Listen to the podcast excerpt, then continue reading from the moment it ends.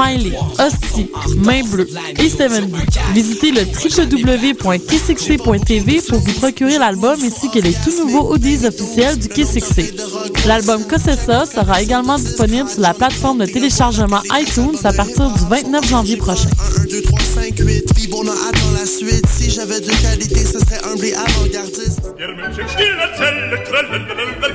On sable le champagne à l'Opéra de Montréal en compagnie de Marc Hervieux, le prince des ténors québécois dans un rôle drôle et une musique soulante. La chauve-souris de Strauss, une opérette décoiffante. À l'Opéra de Montréal du 26 janvier au 2 février 2013. Pour plus d'informations, visitez le www.opérandemontréal.com.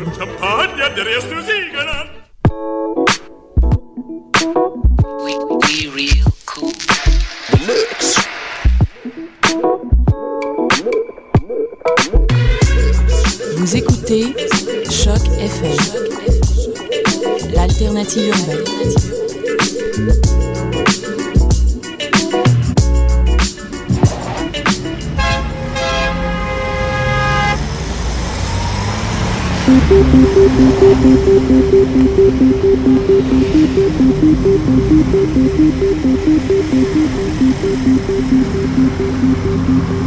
Bonjour à tous, vous écoutez Danscussion, on est le 23 janvier 2013 et c'est notre deuxième émission de l'année et je suis de retour, c'est Clara qui vous parle. Alors je suis entourée des Danscussettes, nous avons Maude. Bonjour, bonjour. Stéphanie. Hi. Hélène. Salut. Salut les filles. Et puis nous avons euh, deux invités. Nous sommes très contentes de recevoir aujourd'hui Danielle Soulière et Félix Beaulieu Duchesneau, pardon, euh, pour la création d'Aurélie Pédron euh, qui s'appelle Corps caverneux, qui est présentée à Tangente du 31 janvier au 3 février, donc très bientôt. Bonjour messieurs. Bonjour à vous deux. Bonjour. Bonjour. On écoute la voix. Bonjour Daniel. Bonjour. Pour entendre ta voix et Félix, bonjour, pour reconnaître ses voix. Bonjour à vous. Alors, vous êtes tous les deux sur le projet d'Aurélie Pédron. Avec Clara, nous avons eu la chance d'assister à un run euh, vendredi matin dernier. Donc, on, nous, on sait un peu déjà euh, ce qui va se passer sur scène, quoique c'est peut-être pas encore stable. Hélène et Stéphanie, vous savez pas, et le- les auditeurs ne savent pas. Donc, ça va, on va jongler entre des questions. euh, Est-ce que c'est un jeu? Est-ce qu'on devine? c'est ça. Déjà, on va commencer. Comment avez-vous connu Aurélie, peut-être, par euh, le début de, du commencement? Félix. Ah, merci Daniel. Euh, comment j'ai connu Aurélie? Bien, en fait, euh, par le biais de ma compagnie de théâtre. Donc, moi, je suis comédien de formation. Puis, j'ai une compagnie qui s'appelle le Théâtre Qui va là. On- donc, on fait de la création depuis bientôt dix ans. Puis, euh, Aurélie et euh, donc, euh, c'était la, la, la, la, la mère des enfants de mon grand copain qui fait aussi partie de la compagnie Qui va là. D'accord. Et toi, Daniel? Moi, j'ai connu Aurélie, je me souviens plus, mais ça fait au moins 5-6 ans. Elle avait eu un projet jeune volontaire, si je ne me m'abuse. Puis j'avais été conseiller artistique. Et je l'ai vu travailler aussi avec euh, un musicien qui, qui était issu d'une production de densité, Antoine Bertium. Et j'ai vu aussi récemment, c'est-à-dire l'an dernier, Cher, qu'elle avait faite euh, pour sa maîtrise à l'UCAM.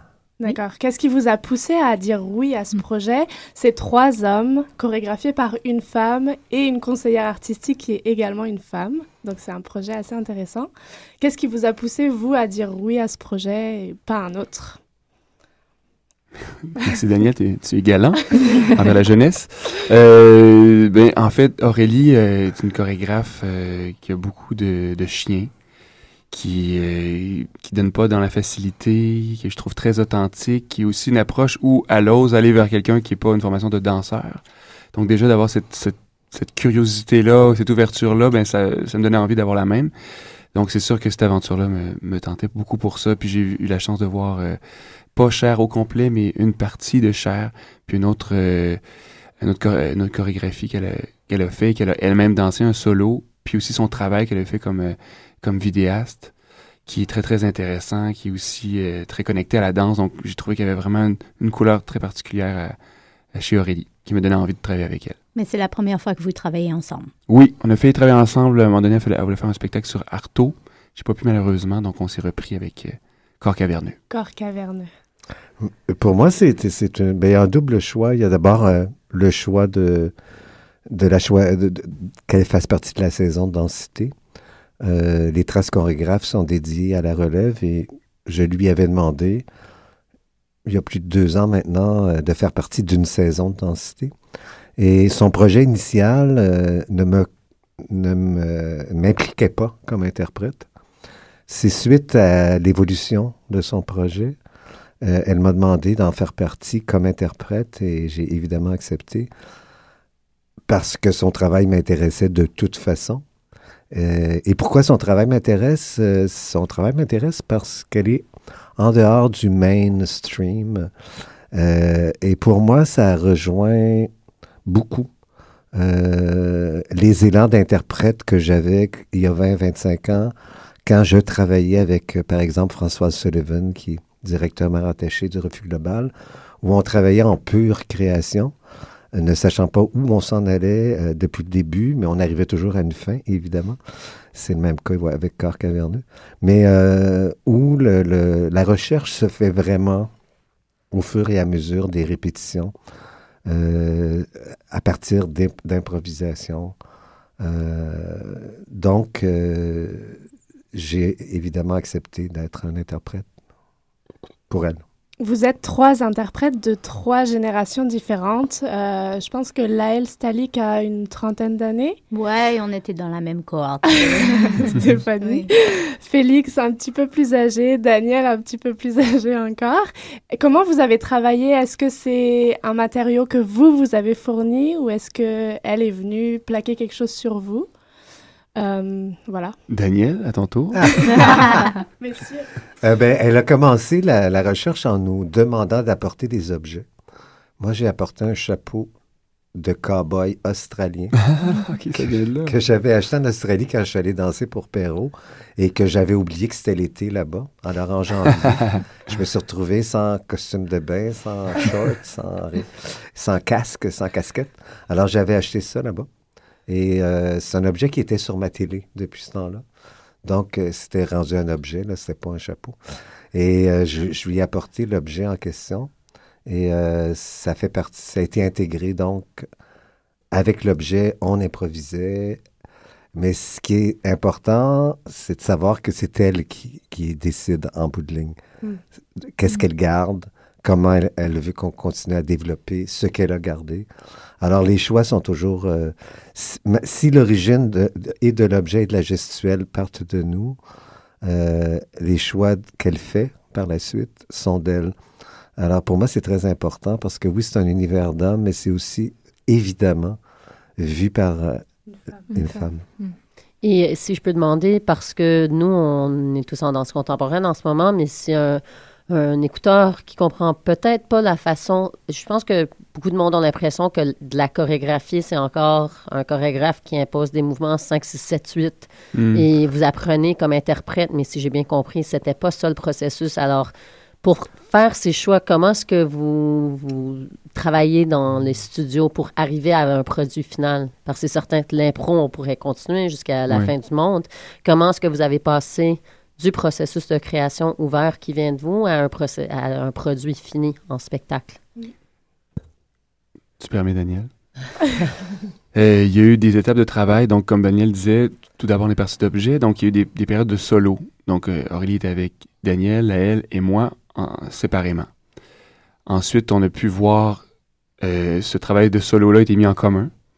Puis, après ça, une deuxième étape où on a essayé de mettre justement en commun ben, par des interactions les différents solos. Puis à chacune des étapes, il y avait une certaine présentation devant des gens. Donc, il y avait un certain retour euh, de commentaires sur ce qu'il y avait là, et de, la part des gens qui le voyaient pour une première fois, et de nous et de elle. Donc, une grande sensibilité à, comment dire, à, avoir un écho de ce qui, elle, pour elle, était, était pertinent, puis qui, ce, qui, ce, qui, ce qui était renvoyé vers, l'autre et vers nous. C'est que ça aussi, c'était très riche dans, dans, dans le travail d'improvisation. Puis là, dans le- la dernière étape, c'est vraiment de fusionner tout ça en amenant différents objets, en, créant des choix de plus en plus euh, précis. Donc, euh, c'est comme si les impros, à un moment donné, dans les impros, s'imposent des choix.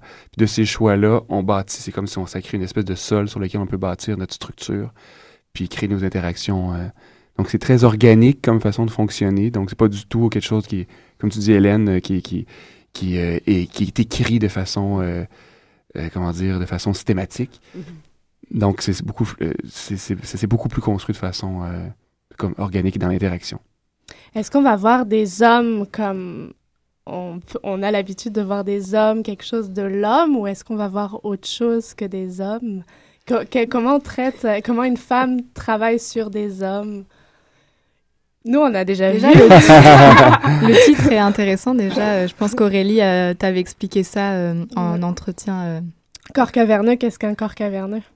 Mais juste, à- Question. juste avant de, Biologie 101. de, de répondre à cette question, euh, Ouais. je ne sais pas si vous aviez vu Cher, mais c'était un travail euh, qui, qui parlait de la femme. Mais Aurélie était aussi interprète de son travail. Alors, euh, il y avait, elle n'avait pas la dimension de passation de son univers euh, que des interprètes doivent euh, rendre. Elle était maître de ce qu'elle faisait. Avec Corps caverneux, il fallait en plus qu'elle puisse transmettre à trois gars euh, son univers, sa pensée, ses, concepts, ce ce qu'est pour elle la danse.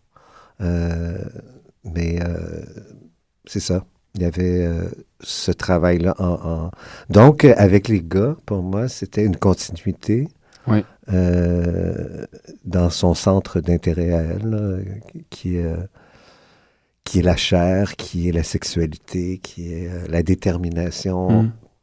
sexuelle, finalement. Ouais, puis un peu tout ce qui est caché aussi des- dans, dans Cher, de ce que j'en ai vu aussi. Tout le côté un peu tabou, caché, un peu les, les démons, les monstres, de, dans ce cas- dans ce cas-là de la femme, différents revers et tout. Dans Corps caverneux, sans, euh, est parti de l'idée d'explorer un univers masculin, mais est parti de Daniel, elle et moi. Donc, à partir de ça, ben, elle a quand- on a quand même exploré des côtés un- des fois un peu plus sombres, un peu plus, corps caverneux, ça le dit, on dans une espèce de forme de caverne. Bon, il y a de l'allusion, euh, c'est l'allusion sexuelle aussi au corps caverneux pour ceux qui ont, qui ont pas coulé leur cours de biologie.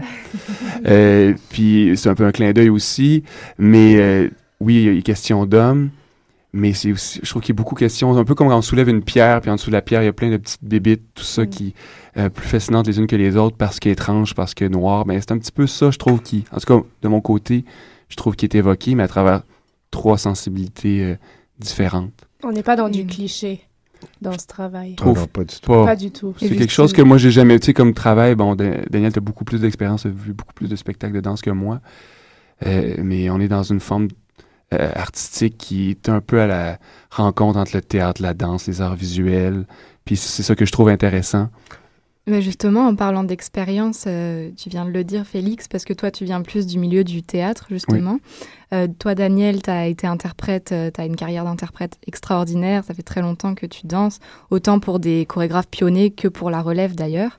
Alors, qu'est-ce que vous pensez avoir amené Quel est le, le bagage personnel, en fait, que vous avez pu amener à Aurélie dans cette euh, création? Ben, pour moi, c'est euh, de la part de l'interprète, c'est- de l'empathie, en fait. Il faut Mhm. essayer de bien cerner euh, les propos du Mhm. chorégraphe et embarquer dans cet univers-là. Mais même après que la gestuelle soit trouvée, parce que pour revenir à la question de tantôt, j'ai un, un- un solo et, et il est identique d'un soir, d'un- d'un- d'un- d'une- d'une f- d'une- d'un soir à l'autre ou d'une journée à l'autre présentement. Euh, donc, il est écrit maintenant. Mais Mhm. pour pouvoir euh, le rendre comme Aurélie le veut, il y a toujours une très grande concentration et euh, un, un- un abandon, finalement, de ce qui pourrait ce que nous, on pourrait penser qui passerait mieux, euh, l'esthétique de son propre corps. Il faut vraiment euh, être très, très euh, méticuleux dans l'approche, même la pièce faite, a- après le processus de création, j'entends, dans, dans vraiment l'interprétation qui- qu'on fait chaque jour de, de la partition qu'on a. Mhm. Alors, l'empathie dès le départ euh, est vraiment pour moi le, le, le premier élément le plus important. Parce que si on se fout de la demande du chorégraphe, euh, on passe à côté, puis de toute façon, on ne garderait probablement pas notre job. Euh, c'est vraiment d'être euh, en symbiose avec la demande, en- le plus en symbiose possible Mhm. avec la demande du chorégraphe. Oui. On lit un peu sur, le, sur ce qui se passe dans ce show, euh, quelque chose qui m'a marqué n'ayant pas vu euh, la répétition ou un run. Euh, on, on lit mise en scène à la fois foisonnante d'objets et minimale du geste. Est-ce que cette minimalité euh, était voulue dès le départ? Est-ce que c'est quelque chose qui a évolué grâce à ces trois solos, ces trois travails individuels? Comment est-ce que ça s'est arrivé euh, dans le processus? Ou est-ce que ça fait bien partie du, style d'Aurélie pour ceux qui connaissent pas ces, travaux ces travaux? Ben, dans les deux cas, c'est la première fois qu'on danse pour Aurélie, mais tu as bien dit minimalité. Hein?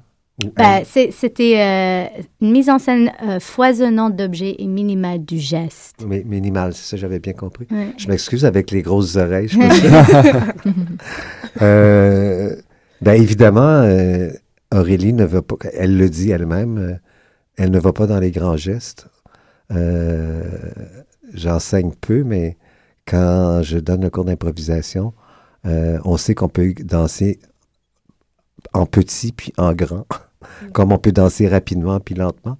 Euh, donc, euh, Aurélie est une, une adepte du petit geste Hmm. par contre, connecté avec l'intériorité et non pas le petit geste pour le petit geste. Euh, oui, donc, c'est une marque de commerce d'Aurélie, je crois. Je Et peut-être le, euh, l'expérience ou bien la, euh, le côté mental dont vous parliez euh, en préparation pour votre solo, est-ce qu'on pourrait dire que ça, c'est, ça prend quand même un engagement physique et mental tout le long de ce que vous faites en général pour cette pièce? Si c'est pas euh, physiquement épuisant à cause de grands gestes, est-ce que c'est peut-être plus euh, individuellement épuisant ou émotionnellement? Ben, ça demande une grande implication émotive Oui. du début à la fin. Puis Des fois, l'immobilité est plus difficile à soutenir par moment que des trucs très, très énergiques. Là. Mhm. C'est des moments, Daniel, tu disais, c'est un moment, une grande immobilité où on fait partie d'un tableau, puis il faut accepter qu'on est une, justement une couleur, une couche de lecture. Puis des fois, c'est de garder, rester vivant dans cette immobilité-là. Ça fait partie des choses qu'on s'était dit, euh, Ouais. où on est rendu en répétition pour jamais comme décrocher de cette chorégraphie-là. Quoi qu'il y ait quand même des moments, oui, c'est minimal. Oui, euh, comme dit Daniel, c'est dans une grande, euh, grande rigueur au niveau du détail, mais qui est toujours connecté au senti. Oui, on essaie de- de- d'être le plus respectueux envers ce qu'Aurélie veut, mais ultimement, on veut qu'on soit des fois aussi un peu délinquant, c'est-à-dire que, que nos pulsions, dans la- tout le, le tracé que- qu'elle a fait de cette chorégraphie-là, que notre pulsion domine si jamais il se passe quelque chose, il- quand même en respectant la, ce, qui était, ce, qui, ce, qui, ce qui était travaillé. Mais ça, c'est important. Donc, euh, puis tantôt, euh, tu demandais, Clara, Mhm. si, à, par rapport à ce que je pouvais apporter, ben, je dirais que j'ai beaucoup l'impression qu'Aurélie m'apporte. Pour l'instant, je vois plus que ce qu'elle m'apporte que ce que je lui apporte. J'espère que je lui apporte un peu quelque chose. Daniel, tu me rassureras tantôt. Mais euh, euh, euh, c'est par cette, espèce d'ouverture, comme je disais tantôt, par le côté où, à part, elle part beaucoup d'une intériorité, d'une vie intérieure. À dans ce sens-là, mon travail de comédien m'aide. Mais en même temps, c'est tellement dans un grand dénuement, on parlait de minima- minimalisme, mais un grand dénuement, et ça, Daniel est quand même assez un maître pour moi pour ça, parce qu'on n'est pas dans jamais démontrer les choses. Mhm. Bien qu'on soit dans une certaine abstraction, une certaine poésie, mais on n'est jamais dans la démonstration d'état intérieur, d'émotions. Donc, plus on est euh, neutre ou, comment dire, sobre, plus c'est fort. Mais ça, c'est dur parce que, co- comme comédien, on a toujours tendance, en tout cas, peut-être c'est ma personnalité, à, à vouloir que les, les émotions paraissent sans vouloir les, les, les- les exagérer outre mesure. Mais là, c'est vraiment une grande, grande retenue. Puis ça, euh, en tout cas, Aurélie m'apporte beaucoup. Puis moi, je pense que je peux y apporter en termes de, j'espère, de, de, de, de don de moi-même dans cette aventure de corps caverneux.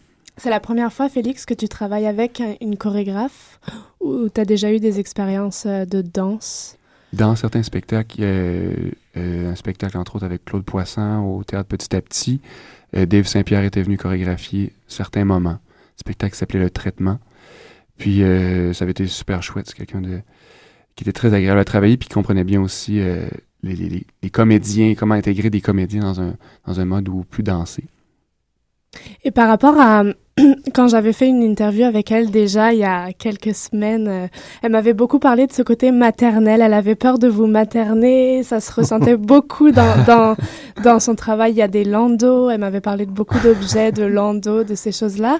Comment, elle a t- comment, ça, se- comment ça se prend pour un homme, ce côté de materner par une femme euh, dans ce travail? Est-ce que Vous vous êtes laissé porter ou au contraire, euh, vous avez de temps en temps tapé du poing sur la table et dit Wow, stop, là, on est des hommes. On a besoin de notre virilité d'homme. La Est-ce que c'est arrivé, cette, cette, euh, ce show? Euh, Vraiment. Est-ce que- est-ce qu'on a ça? On a chacun notre biberon, notre petit bavoir. Euh, elle nous donne la purée, ça se passe très bien. On, notre virilité est complètement assumée. Euh, mais mon Dieu, comment dire, c'est sûr qu'Aurélie est la chorégraphe, donc nécessairement elle arrive avec toute sa sensibilité de femme. Puis les Mm. mères aussi, c'est, c'est- cette imagerie-là lui parle beaucoup. Moi, ça me touche aussi beaucoup comme père, mais je le prends comme ma- Mm.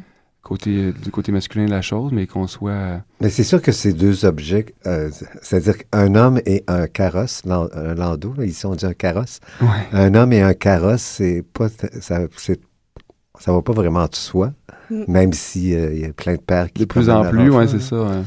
C'est plutôt euh, associé à des images maternelles que paternelles, en tout cas. Mm. Euh, donc, c'est sûr qu'il y a un, clash d'objets au départ. Ouais. Mais, euh, en tout cas, j'ai- trouvé ça fascinant de travailler avec cet objet-là. Qui, en tout cas, moi, je, je- je danse avec la carcasse, puis ça peut être aussi un fauteuil roulant pour moi. Euh, parce qu'il n'y a plus le, le- le- le truc dans lequel on dépose l'enfant, alors il y a juste la carcasse. Et euh, ça me parle beaucoup parce que dans une autre vie, euh, je, je, je, m'occu- je, suis près de fauteuil roulant. Mm. Alors, euh, ça, ça, aussi, pour moi, ça a cette signification-là. Euh, dans le sens materné aussi, c'est drôle parce qu'elle le dit des fois, euh, puis je cherche depuis que tu as posé la question à un moment précis hier, puis j'arrive pas à le trouver, mais mais euh, il y a des hommes qui, qui maternent autant que qu'Aurélie. Hein. Pour moi, c'est pas les sexes sont euh, ne- sont pas des des, des euh, côté droit, côté gauche. là. C'est comme il y a des il y a un espace commun entre les Mm. sexes. là. Absolument. Et euh, est-ce que c'est quand même, ça a l'air d'être assez intéressant dans l'inter, ou même pas l'inter, mais la transdisciplinarité peut-être, parce qu'on arrive à quelque chose qui est ni l'un ni l'autre, pas les arts visuels, pas la danse, pas le théâtre, mais vous venez de formations différentes, une formation en théâtre, une formation en danse.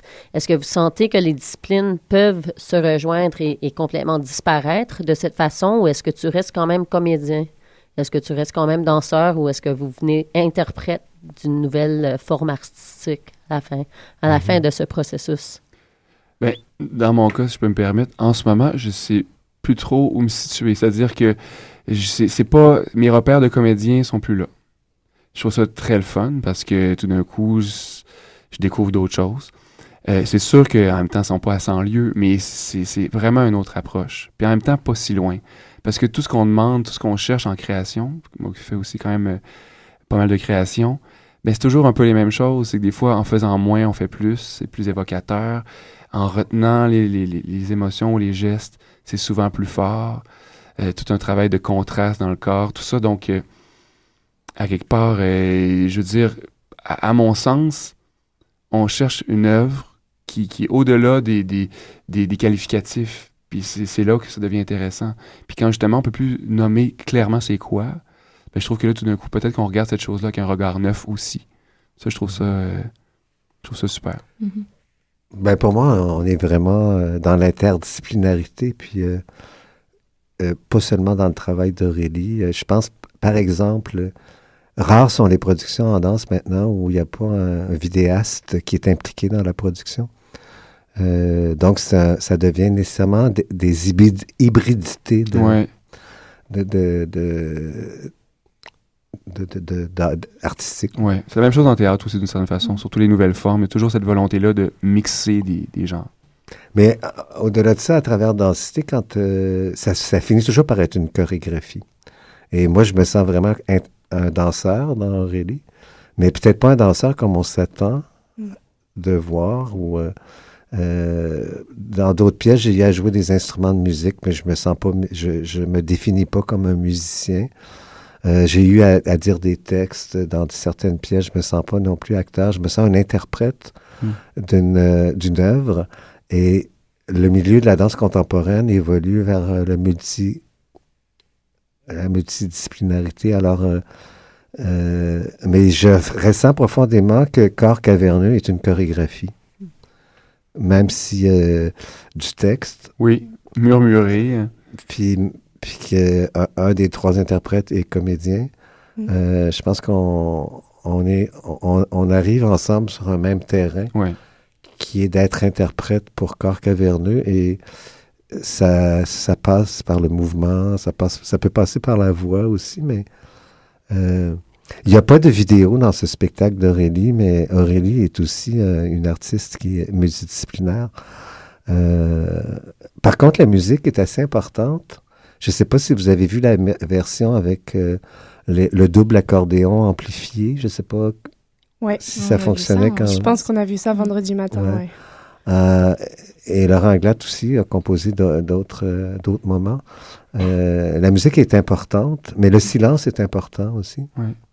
Alors, euh, pour moi, c'est un mix de différentes approches, mais en conclusion, ça reste que je suis interprète dans une chorégraphie. Et cette chorégraphie, cette œuvre, le processus a commencé quand pour vous? Oh, ça, C'est au printemps dernier, je crois. euh, moi, je dirais il y a deux ans. Il y a deux ans, mon Dieu. C'est de ce dernier-là. De deux printemps.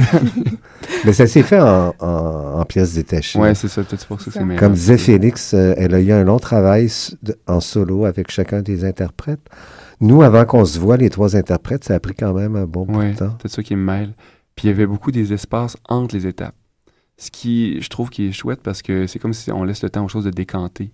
Et pour Aurélie et pour nous. C'est sûr que des fois, de se remettre dedans en revenant d'une longue période de- de- d'arrêt, c'est un petit peu plus difficile, mais en même temps, on sent que ça a aussi bénéficié de tout ce temps d'arrêt-là aussi. Ça, je trouve ça aussi une belle démarche dans, dans le temps. J'aimerais vous entendre sur l'AL, la force, qu'est-ce qui vous a, qu'est-ce qu'il apporte à la Mm. pièce et qu'est-ce qu'il apporte parce qu'il n'est pas là aujourd'hui, mais c'est quand même tout un interprète aussi cet, Oui. homme- cet homme-là. Qu'est-ce qu'il apporte et qu'est-ce qui vous apporte à vous aussi dans, dans vos parcours, euh, ce troisième interprète. Ouais, en fait, moi, je suis plus en contact avec Laëlle qu'avec Félix dans la pièce. Euh, pour moi, Laëlle, c'est vraiment le, la juvénilité, même si, s'il a passé cet âge, mais c'est le plus jeune des trois, de toute façon. Ouais, c'est plus Euh, la force, le mouvement, euh, mais une, une- une certaine recherche dans sa, dans sa tendresse. Tendresse, c'est pas le bon mot, là, mais dans sa. de sensibilité à travers ça, même si, oui, il y a de la force, oui, il y a de la fougue, mais euh, c'est tout en sensibilité aussi. Ouais, ouais, ouais. Donc, c'est subtil aussi, mais même si c'est en force et en ampleur, plus que ce que peut-être euh, ta part dans la chorégraphie et moi aussi, d'une certaine façon. Il y a que des moments où j'affronte l'air Mm. Mais c'est vraiment avec le mot. des hein. tuyaux.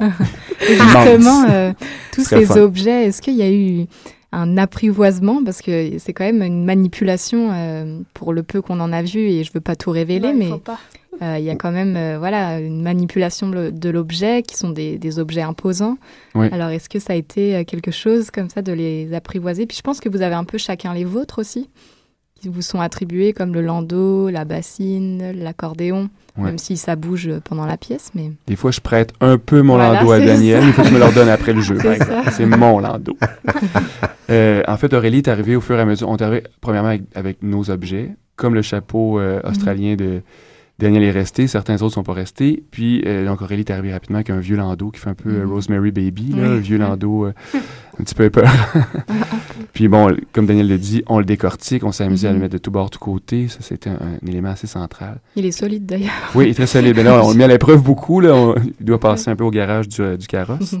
Mais euh, sinon, il y a une espèce de gros accordéon aussi Mm, double qui a l'air d'une espèce de...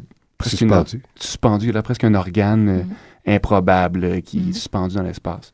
C'est comme un quatrième partenaire. Oui, Mhm. c'est un quatrième partenaire.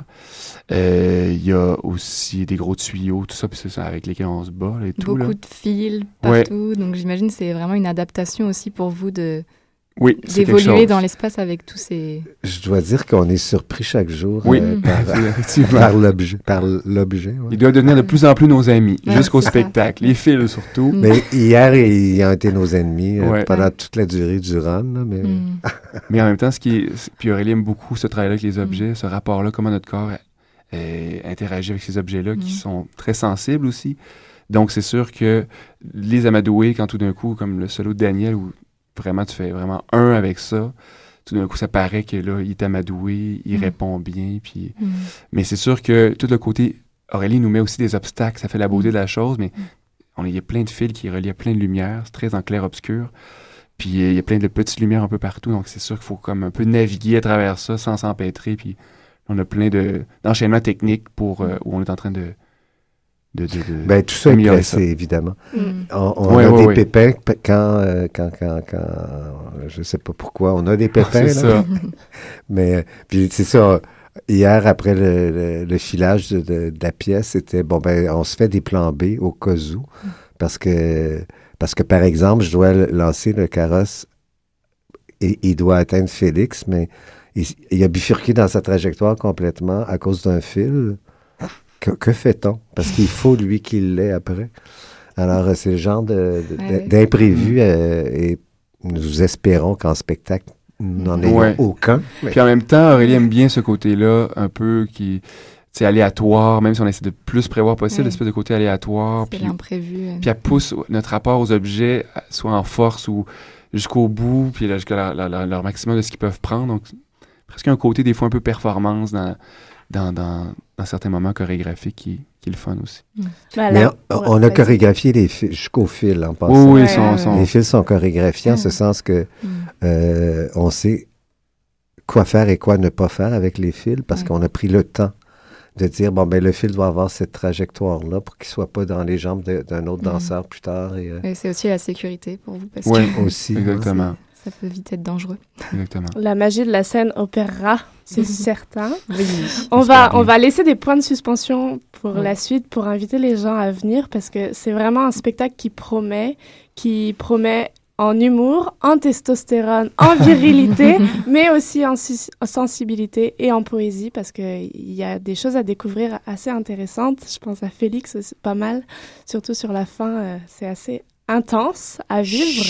On ne dit rien. Arrête. Je laisse les points de suspension. c'est ça. On va vous remercier vraiment d'être venu, d'avoir partagé ça. On vous retrouve à partir du 31 janvier, si je me trompe pas, jusque... Oui. jeudi le 31 C'est ça. ça. Moi, j'ai écrit ici que si on a d'autres questions à poser, si on veut interagir plus avec ces deux hommes, la chorégraphe, l'autre interprète, que c'est exceptionnellement le vendredi 1er février, le jeudi causerie cette fois-ci.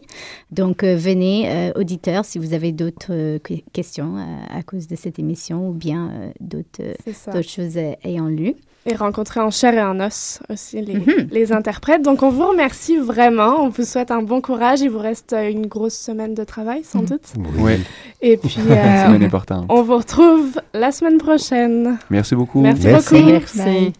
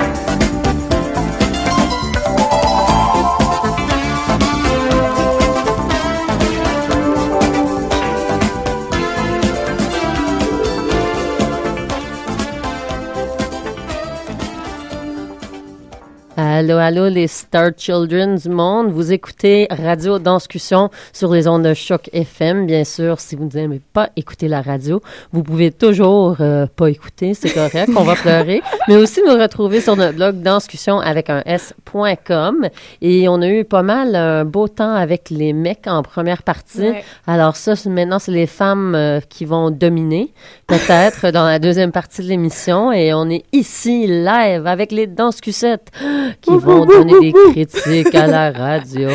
C'est ça, on a une grosse semaine, euh, dernière semaine bien chargée en spectacle. En spectacle et en vie aussi, je pense qu'on a bien, on a bien rigolé. Euh, Steph, on va commencer par toi.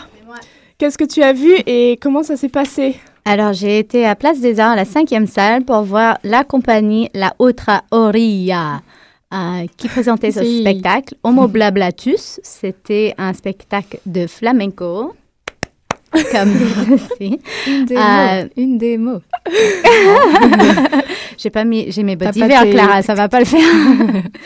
Donc, euh, en fait, euh, c'était une, pièce aménagée avec une petite scène sur la scène, euh, comme d'abord le, le sol pour le flamenco, pour, les, pour les, les chaussures, pour qu'on puisse bien les entendre, mais ça limitait un peu l'espace, ça, créait quelque chose un peu plus intime, et ça, je trouvais ça pas mal intéressant. Ça nous rentrait dans le monde directement. Puis, il y avait une sorte de mise en scène avec un gros cube qui avait une fenêtre une découpée dedans où euh, des gens apparaissaient avec des masques au début, comme des pop-ups, je sais pas quoi. C'était, c'était assez carnaval au début, assez euh, euh, dans ce euh, flamenco qui fait comme une sorte de poupée. En fait, on voyait tout de suite, ça allait pas être quelque chose de traditionnel. Moi, j'ai été complètement table à rasage. Je savais rien du tout sur cette compagnie ni cette pièce. Puis c'était entré déjà un peu dans, enfin, un côté très euh, jeune, euh, jouant, de- avec cette idée de quelque chose qui est hyper pesante comme danse, qui est très vieille, qui vient d'Espagne vraiment euh, d'il y a longtemps. Euh, mais Homo Blablatus, bah, ils sont rentrés pas mal dans le blabla à l'oral aussi. Cette danse parlait pas mal de, des mots, du langage du corps, du langage euh, de la parole, euh, espagnol, français, anglais. Euh, on a eu une leçon, comment dire, bla. Ça, je trouve ça pas mal. Puis le, tout, le, tout le public est parti dans le bla Bla. pour parler. On a tous envie de le faire, en tout cas. C'est ça, oui. Ça, ça donnait envie. Ça, ça m'a ça m'a fait Il passe rigoler. encore, hein Il passe encore. C'est ça, c'est pas fini, donc je, je préfère pas, pas tout dévoiler, mais disons que euh, c'était drôle parce que ça, parlait de la parole, puis euh, ça traduisait euh, en anglais tout le long, alors on avait vraiment l'impression que c'était important qu'on comprenne en anglais. Moi, étant anglophone et ayant vécu ailleurs, on sait que c'est important que, l'anglais soit la langue... officielle du monde, mais disons que je pense que c'était un peu chaud au niveau climat politique québécois, on peut dire. Mais moi, je trouve que c'est pas nécessaire d'avoir des traductions tout le temps. Moi, j'essayais de comprendre quand ils parlaient l'espagnol, je comprenais quand ils parlaient français, mais peu importe, c'est de la danse, donc on comprend leur corps, on comprend leur physique, et même euh, sans comprendre le catalan chanté, on trouve ça beau. Donc, euh, peut-être un peu moins d'appui sur les paroles pour moi, en tout cas. Mais euh, c'était vraiment intéressant comment ils ont travaillé avec les quatre personnes. Il y avait une danseuse principalement, une danseuse flamenco, mais qui intégrait un côté contemporain en enlevant une chaussure, en danser- dansant un pied nu, un pied euh, chaussure de flamenco, changer de costume pas mal, c'est-à-dire euh, hyper rough en manteau en cuir, pantalon, dans sa jupe après, puis doublé avec une autre danseuse dans la même jupe, un peu à la jumelle de, de flamenco. Ouais, c'est exactement ça, a donné ça. Mais où je trouvais plus la force de cette pièce, c'était vraiment dans le, le groupe, dans le, le batteur euh, Miguel, euh, pour que je pas Miguel Medina, euh, le chanteur qui était euh, Heidi Graya, je ne sais pas si je prononce euh, correctement, euh, Aurélie Brunel, danseuse, et puis la principale Myriam Allard, qui était la, danseuse flamenco principale. Moi, moi, je trouvais la force, c'était plus dans, dans le groupe, ou bien quand, quand ils démontraient euh, enfin, leur solo, ou leur pouvoir plus, je trouve que ça, jouait un peu dans le dans l'inter, comme on disait tantôt, ou le, trans euh, danse, de, d'ajouter du contemporain à flamenco avec un peu de euh, théâtre, clown, parole. euh, il y avait pas mal de choses, alors que en fait, il me manquait un peu de du flamenco. Vraiment au fond, au fond, où justement le batteur, il slash, le chanteur, il slash, les mains, ils vont frapper, où on se perd un petit peu. Il y avait beaucoup de changements de scène et pour ça, il y avait beaucoup d'images qu'on voyait qui nous intéressaient, qui nous interpellaient, nous apportaient ailleurs. Mais ça changeait tellement vite que finalement, j'ai l'impression que j'ai pas autant entré dans un monde, d'un des plusieurs mondes qui étaient proposés à, à fond. Pour moi, c'était c'est un peu ça qui me manquait. Mais sinon, c'est comme j'ai dit, des beaux images, des beaux, euh, des bonnes propositions et puis que leur monde est créé quand même. Comme j'ai dit, la scène, elle est posée, ils sont là, ils te font tourner, ils font tourner la scène et ils, ils te proposent des choses.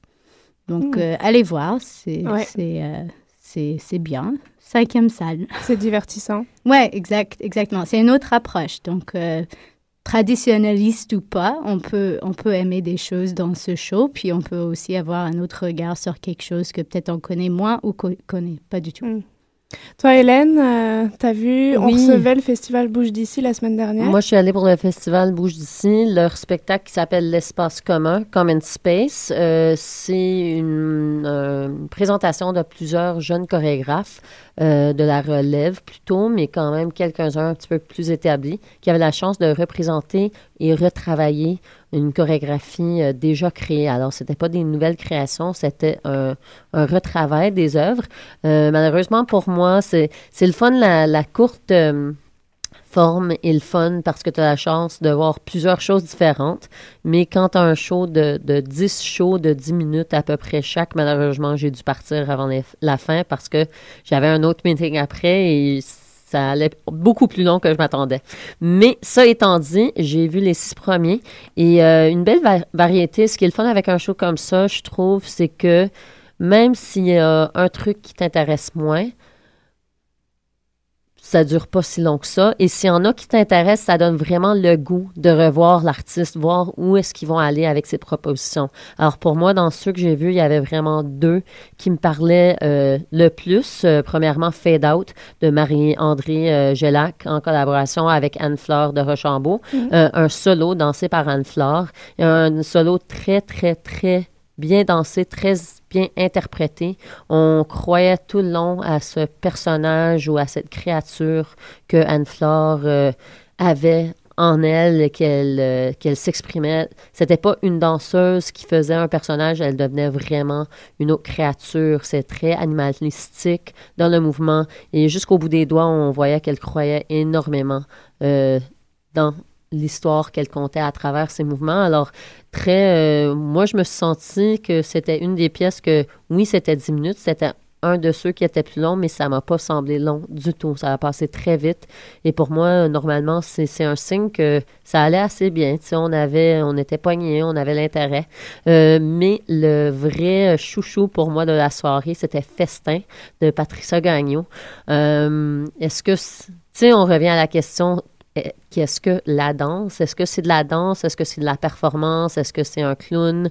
Est-ce que c'est du théâtre? Euh, J'en ai aucune idée et je m'en fous complètement. Euh, C'était une pièce euh, qui sortait vraiment du style du reste du spectacle. Beaucoup d'humour, d'humour très, très, très, très drôle, mais sans trop de frapper sur la tête avec ses clins d'œil. Alors, la scène ouvre avec une femme couchée par terre, couverte d'assiettes. Et elle passe 10 minutes à déplacer les assiettes dans l'espace, mais avec une précision et un, inquiet extrême. Et elle veut tellement s'occuper de chaque assiette et chaque choix où elle le pose sur la scène. C'est tellement important. Finalement, elle se retrouve dans un petit rond euh, encerclé d'assiettes. Elle se rend compte qu'elle en a oublié une. Qu'est-ce qu'elle fait? Elle peut pas sortir de son rond d'assiette parce que c'est tellement parfait. Alors, elle se met à quatre pattes sur les assiettes et commence à ramper dans l'espace, mais en se poussant sur ses... Vraiment hilarant et, et très différent des autres pièces. Alors, peut-être c'est pour ça qu'il m'a vraiment ressorti, mais aussi encore, je trouvais une idée claire, aboutie et vraiment travaillée à 100% Euh, Des fois, c'est ça que ça prend trop. Quand ça devient trop, OK, une idée, l'autre idée, beaucoup de mouvements, beaucoup de gestes, mais pourquoi le geste est posé à la fin de la journée? Et peut-être des fois, dans une soirée où ce que tu en vois plein, tu commences à dire, OK, je vois les si- similarités, j'en vois que, bon, est-ce qu'il est tellement différent que l'autre? Et lui, c'était vraiment, on voyait qu'elle avait une idée et euh, est allé au fond de son idée. C'était vraiment... euh, le, le public a apprécié aussi. C'était un petit break euh, dans l'énergie. C'était dommage pour moi. J'ai pas vu la deuxième partie parce que j'ai entendu plusieurs personnes que Forêt Noire était excellente. Et euh, Audrey Bergeron, qu'on a eu sur l'émission aussi, j'ai pas eu la chance de voir son spectacle. Alors j'espère que tous les artistes de cette belle soirée ont la chance de représenter encore une fois ces, euh, ces chorégraphies, alors que moi et vous aurions la chance de les revoir. Mm, super. Euh, juste, on va faire un petit tour de calendrier avant de parler peut-être. Et puis, je voudrais aussi qu'on passe la, la bande-son du show de Tangente. Euh, à partir de ce soir, à l'Agora, il y a Marie Bellin avec bleu, vert, rouge, bleu. C'est ça, je crois. Le vert rouge. Bleu, Le rouge vert Bleu, rouge, vert. C'est pas le drapeau de la France, en tout cas, Non. ça, c'est sûr. Donc, à l'Agora, il y a Marie Bellin jusqu'à samedi ou dimanche. Je me suis bien renseignée, comme vous pouvez le voir. à Tangente, il y a le show de Frédéric Tavernini. On va passer la bande-son aussi. Ça, je pense que ça vaut vraiment le coup d'aller voir ça. Samedi soir, il y a le marché des arts vivants. C'est une toute première. C'est Marie-Reine Kabacha. Euh, vous allez découvrir à partir de demain l'entrevue que j'ai fait avec elle, euh, qui a organisé ça, un marché des arts vivants. Elle a regroupé, euh, super intéressant, elle a regroupé plein de jeunes artistes de sa génération, donc euh, Philippe Dandono, euh, j'en passe beaucoup. Euh, Il y a Body Slam qui sera là, il y a toute une équipe de jeunes, il y a la buvette des carnivores de Claudia Chantac, et elle en propose un marché, donc c'est 10 dollars l'entrée, ça se passe à l'étage supérieur du marché, euh, marché Saint-Jacques, je crois. Oui, c'est au coin d'Ontario et Amherst. Ouais, c'est ça, c'est pas loin d'ici.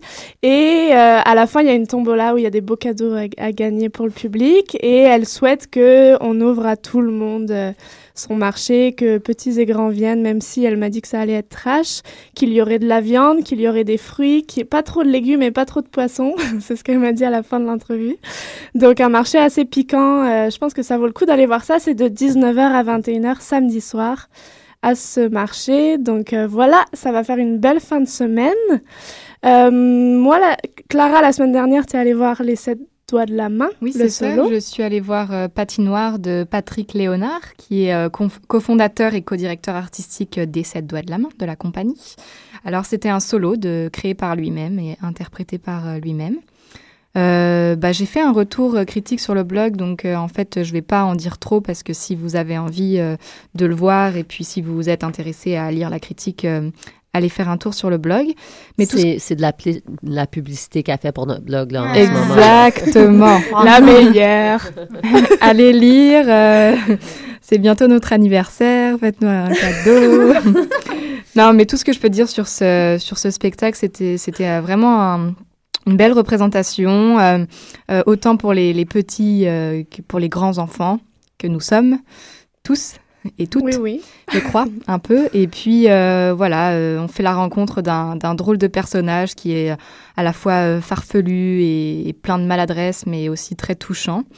Et euh, voilà, il y a beaucoup de numéros d'équilibre, euh, très très vertigineux.